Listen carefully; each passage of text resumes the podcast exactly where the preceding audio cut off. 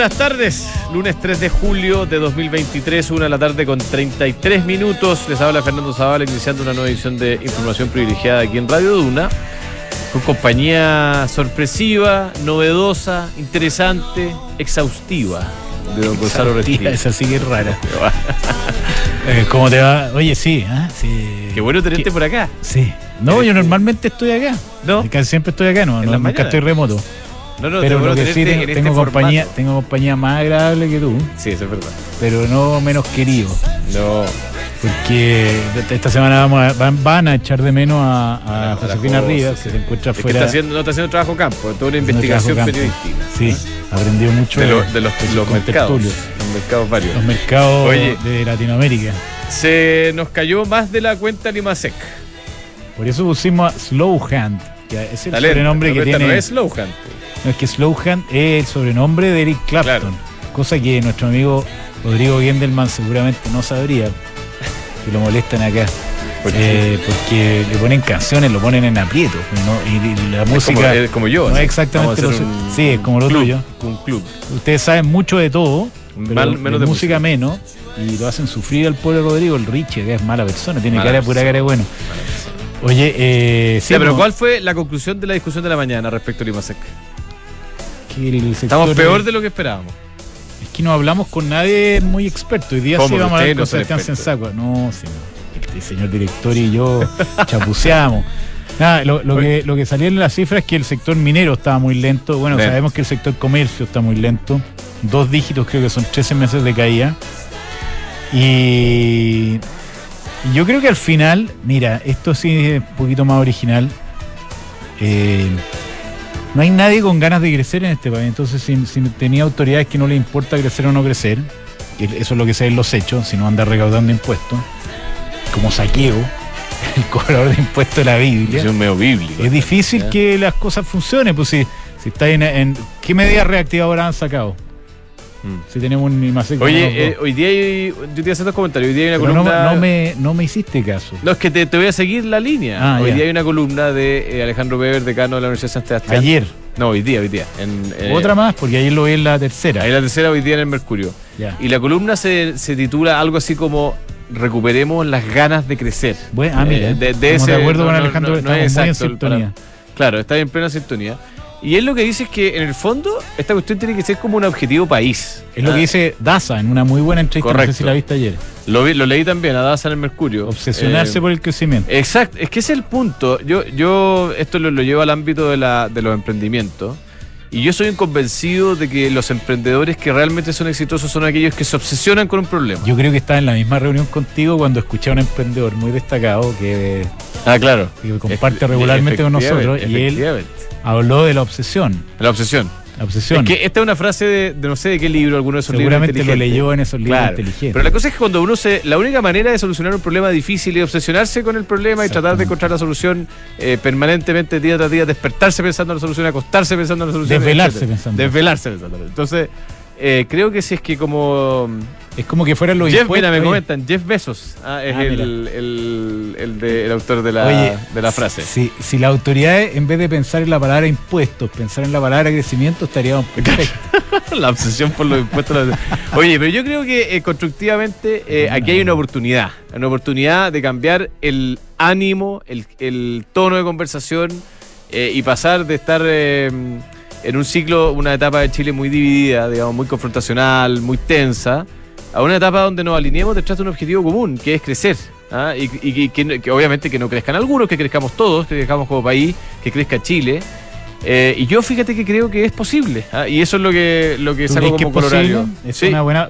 yo todavía creo una ingenuidad de parte de nosotros. Sí, el, el optimismo todavía, todavía Ya, pero usted- tú, tú que, tú que trabajaste en política, en, política. en la- en las entrañas del, del de un gobierno, ¿crees posible que se hiciera acá un acuerdo transversal? Es que yo, yo no voy a pasar a la solucionática, al detalle de la solucionática, porque creo que eso sí es, es pega de nuestros queridos políticos, pero, pero lo que sí creo es que debemos empezar a obsesionarnos con el crecimiento. Yo estoy 100% de acuerdo contigo y veo todo lo contrario, porque tú puedes decir, eh, mira, estamos en la cuestión de las platas, hay una crisis hoy día, pero si tú tienes un IMASEC de 2%, lo que pasaba siempre en este país, y en todos los países del mundo, que aparecen los ministros de Hacienda diciendo, oye, tenemos una medida reactivadora. Claro, 2% es poco, digamos. ¿eh? Claro, y están esperando que tengamos 41 de fiebre como para darnos una paracetamol, Claro. pero tírense algo. Tienes una cosita. ¿Alguna idea? Oye, ya, pero de- la- la déjame, es todo lo contrario. déjame la segunda parte de mi comentario. Eh, A creo que esta que es una mala noticia, muy mala noticia, que caiga el, el IMASEC 2% es, es malo, muy malo. Pero puede tener un ribete positivo que tiene que ver con la decisión que va a tener que tomar el Banco Central dentro de, lo- de las próximas semanas. ¿ah? Ah, pero eso ya sabemos. Porque yo creo que- Pablo García. Es por eso, pues, porque yo creo que si había alguna duda respecto de la necesidad de medidas reactivadoras, ahora ya se despejó completamente o estaría quedando despejada. Y me parece que de alguna manera se le aplana la pista, se le abre la cancha al Banco Central para tomar una decisión que no, probablemente no va a ser muy controversial, digamos. ¿ah? Mm. Y sí, eh, como tú bien señalas, la panacea no está en la política monetaria, o- obviamente. Los países no crecen por política monetaria, crecen porque hay inversión y porque hay- se desarrollan nuevas ideas, nuevas industrias. Hay certeza. Pero ayuda, ayuda, ¿no? Sí. Así que Claro, esa sería la parte positiva. Entonces podría, como, como que en el fondo yo siento que hay que alinearse en términos de, de las autoridades con, con los hechos. Obsesionarse con el crecimiento. y, y empezar a leer el diario, digamos, porque estamos como que no, como, como en, el, en el vacío. Oye, eh, en Estados Unidos hoy día fue un día medio, un día, Eh, un día corto. Y mañana es. Mañana es 4th of July. mañana 4 de ¿quién le toca? Dado que están estos reemplazos de por medio. Yo, en la mañana. ¿Venís tú? Sí, Vaya a poner eh, pero por supuesto. The Land of the Brave. es buena esa letra. ¿eh? Claro, muy bueno. The muy Land bueno. of the Free. Sí, podríamos partir leyendo la, la constitución. ¿no? De- si quieres si quieres inspirarte, te, te re- te recomiendo eh, que yo lo he dicho alguna vez en mi vida, porque hay pocas cosas que uno se acuerda y le quedan grabadas. Eh, el libro Paul Johnson sobre Estados Unidos habla Ese se llama. Yo creo que Estados Unidos, creo. no, historia de. Estados Unidos. Ah, ese sí. Y dice, no dice que él, porque en, en- él es inglés, entonces siempre le decían que era súper fome la historia de Estados Unidos, pero dijo que él encontraba apasionante la historia de un país en que una persona podía bajarse en barco sin nada y ser dueño de un pedazo de tierra y prosperar. Esa movilidad social no existía en ningún país del mundo hasta ese momento, nunca. Nunca. Oye, eh, sorprendió Tesla positivamente. Eh, 462 mil vehículos, 66 mil, perdón, eh, vehículos entregados durante el último quarter. Eh, eso hizo que la acción saltara y que el Nasdaq saltara, dado el peso que tiene Tesla en el Nasdaq. Pero como les decía, fue una, una mm, sesión bastante corta, así que no, no hay muchas novedades por el lado de Estados Unidos. ¿eh? Fueron un día bastante tranquilo. Eh, Twitter, hay, eh, tú eres fanático de Twitter, eh, viste, eh, estás llegando a los límites diarios, ¿no? Eh, ¿qué con Twitter? No, no estoy llegando. No No, estoy, llegando no estoy rebotando tú. No, no, yo, yo lejos de ser un usuario compulsivo como... No, yo no, nada. Ya. Oye, y lo otro que, mm, eh, bueno, en, en- Bueno, no me pescaste con Paul Johnson. es que es muy bueno, pero ¿qué quieres que te aporte? Si no, no me leí el Yo, libro. yo lo creo que ya estamos en la hora como voy a hablar con Arturo Curse. Sí, hay una mm, hay un podcast que lo recomiendo, muy bueno, que explica el- la batalla que se ha dado respecto a la cerveza en Estados Unidos. Tú sabes que este año, por primera vez desde hace muchos años, Modelo Especial Sí, superó en ventas a a, Budweiser, eh, a Light. Que era Lo la cerveza más vendida. lo leí. Y Modelo Especial es parte de una empresa que se llama Constellation Partners, eh, la, Brands, la tuvo no que vender a, vender a Beinbev, que está auspiciador en la mañana. no Correcto. lo escuchaste. Eh, Por eh, una cuestión eh, antimonopolio. Exactamente, hace veintitantos años. Constellation era una 90. compañía de trago más que de cerveza. Oye, y la compraron y era una empresa como media, así como una marca muy mexicana. Bueno, y eso te refleja también el peso que está teniendo el- el- la- los latinos en Estados Unidos. lo ¿no? leí. Lo leí. Oye, muy, interesante. entretenido el podcast por ahí, si, si quieren se lo recomiendo a los que escriben por WhatsApp. Vamos entonces con el. No, no, no. Arturo Curse, analista senior de Alfredo Cruz y compañía. Don Arturo, ¿cómo le va? Muy buenas tardes. Fernando Gonzalo, ¿cómo están? Buenas tardes. Qué placer, ¿ah? Qué placer encontrarme con usted nuevamente, señor Curse. ¿Qué dice el dólar? Estimado. 7.99.60. ¿Cómo toma el dato hoy de día el mercado no está muy movido, ¿no? Dado que Estados Unidos estuvo medio cerrado, ¿o sí está movido?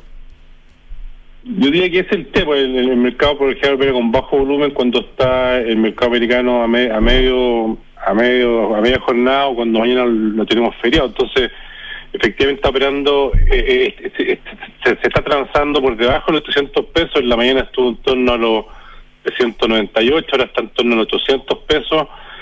Eh, yo diría que el dólar está en un movimiento lateral con un sesgo alcista a corto plazo. de alguna forma está, ha, sido, contenido por toda la intervención del Banco Central, por la venta de Hacienda.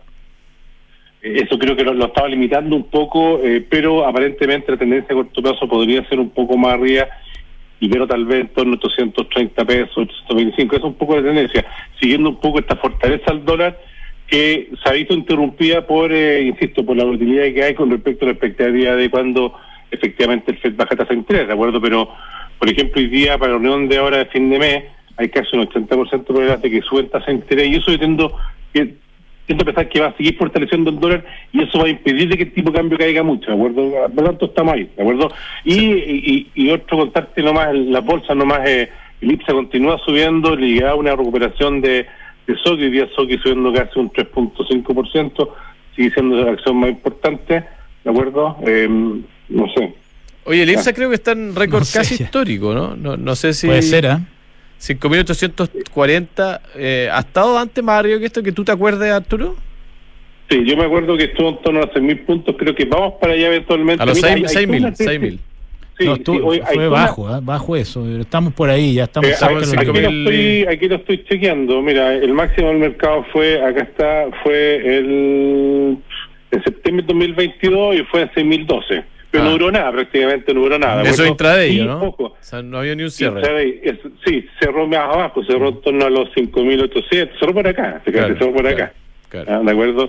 Y la tesis es que eh, cuando, cuando el Banco Central comience a bajar tasas de interés, una buena parte de lo que ya está pasado en los fondos, en, en- en los DPF, en los depósitos a plazo de los bancos, se va a ir ya sea a los fondos mutuos más largos o al IPSA. Por tanto, esa es la tesis que de alguna forma empieza a levantar el mercado. Y lo puede seguir levantando, ojo con eso. ¿eh? Excelente, Arturo, muchas gracias. Un abrazo grande. Estimados, porque estén muy bien. Gracias. Arturo Arturo. Curse, analista senior de Alfredo Cruz y compañía. Mercado Pago y las mejores promos van de la mano, paga con QR de Mercado Pago y gana, participa por un millón de pesos semanales. Y un gran- ayer ¿Sí? en supermercado, sí. Extraordinario. Extraordinario. Estáis participando por un gran premio eh, semanal de Pero, un millón de pesos y un ¿Qué gran pasa premio si salimos nosotros sorteados? Yo creo que nos tiran al agua. Claro, no. Obvio. Ya, al Yo me tiraría al agua porque no, estos gallos son los que auspiciamos, no podemos. No, pero nosotros lo usamos igual que cualquier usuario. Mercado Ah. Pago es la cuenta digital de Mercado Libre. Sí. Oye, eh, Mercado G. Estamos hablando del dólar, para dónde se iba a mover. Si usted quiere hacer trading en, eh, en el dólar peso o en casi todos los activos del mundo, todos los activos del mundo, corto o largo, hable con Mercado G que tienen la mejor plataforma, el mejor servicio, la mejor, eh, el mejor acompañamiento en todo este proceso de trading. Hable con ellos porque lo conocemos muy bien y son muy buena gente.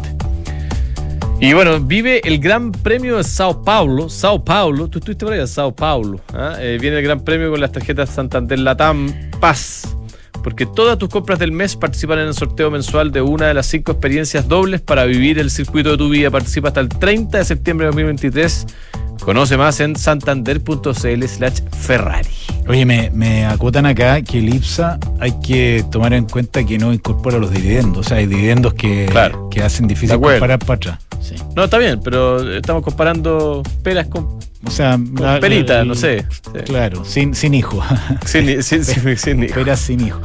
Si, te- si estás buscando invertir en una propiedad, hazlo a ojos cerrados con Almagro, departamento con excelentes terminaciones, alta demanda de arrendatario, 45 años de trayectoria que lo respaldan. Usted puede encontrar todos los, los detalles para los proyectos de inversión en que quiera invertir.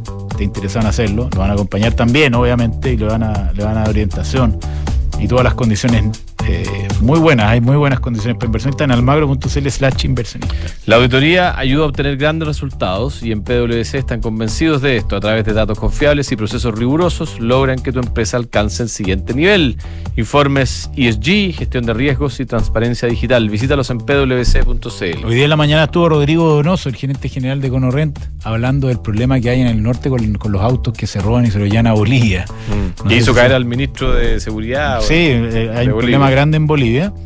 Eh, pero además estuvo tocando levemente eh, lo bien que le está yendo a Conorrent, en tanto en tema de arriendo de autos, como leasing, como el, renting, que también es un negocio nuevo.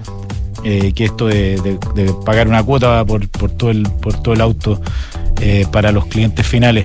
Así que EconoRent, usted puede encontrar toda la información en econorent.cl. Ya. Estamos en línea con Sebastián Sensacua, gerente de Economía y Estrategia en Vice Inversiones. Don Sebastián, ¿cómo le va? Muy buenas tardes. Aquí vamos a aprender de qué es lo que pasa con el IMASEC, de, verdad, de- en vez de las cosas que hablábamos nosotros chapuceando en la mañana con el señor director. ¿Cómo te va, Sebastián? Buenas tardes, Gonzalo, Fernando, tanto tiempo, ¿cómo han estado? Sí, pues. Muy bien, pues. Oye, ya, apartamos al tiro, IMASEC menos dos, ¿cómo lo vieron ustedes? Bueno, este registro de variación anual negativa, como tú mencionas, Fernando, de menos 2% respecto de mayo del año pasado, fue algo más malo respecto a lo que estaba esperando el mercado y nosotros. ¿ah? Nosotros estábamos bien esperando una caída en torno al menos 1%, sin embargo fue mayor a lo que a lo que estaba a lo que estaba esperando el, el, el, mercado y también nosotros y que en el fondo vemos que hay algunos elementos que ensucian un poquito esta lectura que se vuelve más negativa, ¿ah? pero que igual de todos modos mirando lo que está pasando para este 2023, que ya estamos prácticamente ya la mitad del año corrido, es que eh, está bastante complejo el escenario para, para la economía chilena desde el punto de vista de, actividad, donde más bien en el escenario más probable estamos viendo una caída anual del PIB para este año y que está más bien en torno al menos 0,8%, incluso más abajo de lo que está el Banco Central con su último informe de política monetaria. Aquí, en el fondo, lo que ha estado también entregando mayor volatilidad posiblemente a la actividad lo que ha estado pasando con la minería en donde tenemos meses que son de, expansión, pero también meses de contracción o movimientos bien fuertes en, ese sentido, en ese, en ese componente de la actividad, eh, y que está explicando también parte de este IMASEC malo que vimos para el mes de mayo. ¿Mm? Eh, el, sector que, que, más le está pegando, ¿cuáles serían? Eh, perdona, no sé si, si me ¿Mm? concentré o, no quedó tan claro. ¿Cuáles son los sectores más, más complicados? Uno, de los cuales que ha introducido mayor volatilidad al PIB en lo último ha sido la minería, que sigue teniendo meses buenos, pero meses malos también, y, bastante errático desde el punto de vista de desempeño, y otros que han estado más bien en la vereda de, desempeños más malos, en general o más, más débiles, ha sido el comercio, por ejemplo, por el lado del y que, y que es reflejo de un consumo que está bastante cauto y, que tiene mucho sentido, porque estamos con condiciones de financiamiento altamente restrictivas, la tasa de política monetaria está al 11.25, y eso claramente tiene un impacto en el otorgamiento de crédito o en las decisiones de consumo consumo que tienen los hogares, etcétera. Entonces es natural esperar de que con esas condiciones de política monetaria que tenemos hoy día, eh, el consumo se vea bastante resentido. ¿ah? Asumemos también lo que pasa con la construcción, por ejemplo. Lo mismo pasa por ese lado, dado que las colocaciones en el, en el sector también se han visto resentidas porque el costo de financiamiento también está bastante alto. Entonces, parte de, este menor dinamismo está respondiendo en parte a eso, ¿ah? eh, y que más bien ahora posiblemente con estas señales que estamos teniendo del Banco Central de Chile, empiece a revertirse posiblemente eso, eh, más con impacto notorio hacia fines de este año y más bien 2024 que ahora para el 2023. Ya, entonces, ¿cuál es la, ¿cómo queda el escenario para la segunda mitad de este año y el cierre de 2023 con esta nueva cifra y cómo cambia la proyección para 2024? Porque estábamos proyectando eh, una cosa que parecía ser no tan mala para este año. De hecho, eh, el Ministerio de Hacienda había dicho que, parece que no, íbamos a, no iba a haber recesión, no iba a ser una, un año de contracción económica, pero pareciera ser que, no, va por ahí la cosa, ¿no? Bueno, Fernando, en nuestra opinión, eh, acá en Visa Inversiones nosotros estamos esperando una caída del 0,8% para el PIB 2023. ¿ya? por lo que en ese sentido igual estamos en la vereda más negativa de lo que está hoy día a nivel de expectativas o proyecciones, por ejemplo, que tiene el Banco Central, que en el informe de política monetaria que salió hace un par de semanas, en el fondo, el rango era de menos 0,5% a 0,25 positivo, ¿ya? O sea, en el fondo igual había una expectativa que apuntaba a algo mejor, ¿ah? y que venía a lo mejor con un primer trimestre que fue más fuerte, ¿ya? Pero este segundo trimestre, con esta cifra de mayo, se está configurando como más malo en relación a lo que se estaba esperando, igual incidido por algunas actividades más volátiles como la minería, pero igual de todos modos, mirando el PIB como un todo, está más negativo respecto a lo que veníamos en el primer trimestre.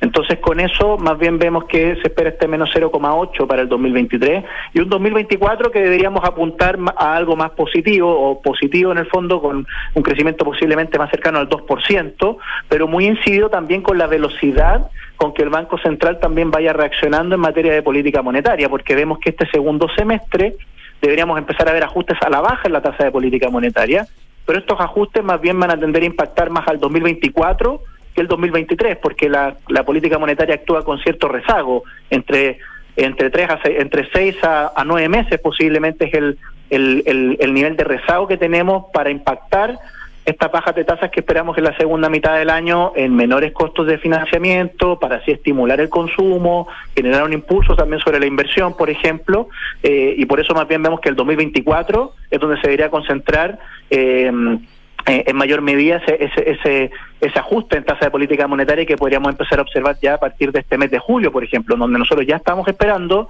en la reunión de este mes, que es el 28 de julio, un recorte en torno a 75 puntos base para la tasa de política monetaria, con lo que esta bajaría del 11.25 a 10.5 eh, en, esa, en esa reunión. Ahora, pensando en el 2024, ya, ya estamos en, eh, como en velocidad crucero, ¿no? En términos de crecimiento, porque sacar las bases de comparación altas, que los retiros, que, que la tasa de interés. Esa, ese es Chile, digamos, 2%, ¿no? No es más.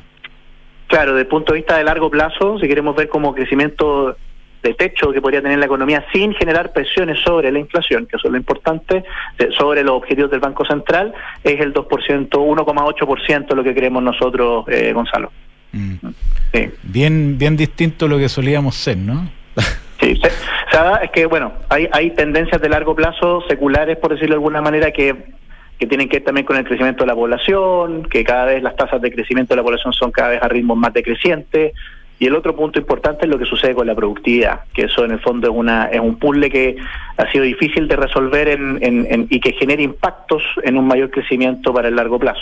Ahora, fíjate que, eh, y esto va a cerrar, ¿eh? porque es como para otra conversa, pero estás eh, leyendo en el Economist, eh, que aquí trato de ganarle al niño maravilla, leo todo lo que puedo el fin de semana, no, no escucha, que fíjate que en los últimos 10 años la productividad en el mundo y en los países desarrollados ha subido 1% al año.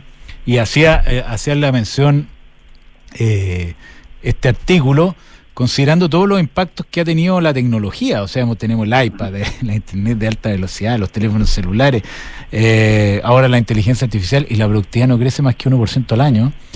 En Chile la, la figura no debe ser tan distinta a lo del mundo, me da la impresión. Bueno, ahí vamos como en esa misma línea, pero también, bueno, hay otros elementos que tienen que ver con eficiencia eficiencia eficiencia energética, eficiencia también a nivel de empresa, capital humano también, o sea, todo esto, es, mucho más amplio en, ese sentido solamente que cambios tecnológicos asociados a, nuevas tecnologías que se han introduciendo, o sea, mm. y definitivamente el, lo que ha venido pasando a nivel de productividad es un puzzle en general que a veces eh, eh, ha sido complejo de resolver para, para, para las distintas economías a nivel global. Sí. Mm. Excelente. Don Sebastián Sensacua, como siempre, un agrado escucharlo. Un abrazo grande. Muchas gracias, Fernando Gonzalo. un abrazo. Que tengan buena semana. Un abrazo. Sebastián Sensacua, gerente de Economía y Estrategia en Vice Inversiones. La Ducati Multistrada V4S es la multipropósito más segura y cómoda de su segmento, con testigos de punto ciego, motor y frenos con tecnología única. Uy. Prueba esta italiana 100% Multistrada V4S en Las Condes 11.412 con los mejores precios. Book, un software integral de gestión de personas que le sirve para manejar toda su compañía. Señor Zavala lo implementó en Extraordinario. Alza Administradora General de Fondo y tuvo un aumento de productividad mucho más allá del 1%.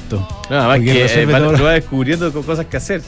Eh, todas las es verdad, tú comentaste que toda la gente se quería meter. Oye, tuvieron un directorio que, esto es cierto, un directorio que me presentaron un estudio que se hizo en base a mm, información de book. Muy bueno, porque te comparan contra tu tamaño, o sea, hace un benchmark muy bueno. Muy bueno, interesante. Bueno, muchachos, ya nos, vamos. Muchas gracias. Oye, viene la historia de Sam Altman, el, eh, uno de los fundadores de ChatGPT. que era polémico? Controversial personaje. ¿Por qué? Es que acuérdate que ChatGPT nace de una compañía que mm, es eh, fruto. Era como una, una derivación. No, es una derivada de una institución que se formó eh, como una ONG para open, para abrir todos estos códigos. Y en algún minuto cambian y aceptan inversiones de venture capital y pasan a ser una compañía con fines de lucro y bueno. Ya, ¿y este Altman qué trayectoria tiene? O no, no es una persona que fue uno de los líderes del, desde el inicio, alguien que sabe mucho del tema. Eh, en fin, escuche la historia. Escuche la historia, muy interesante. Visionarios.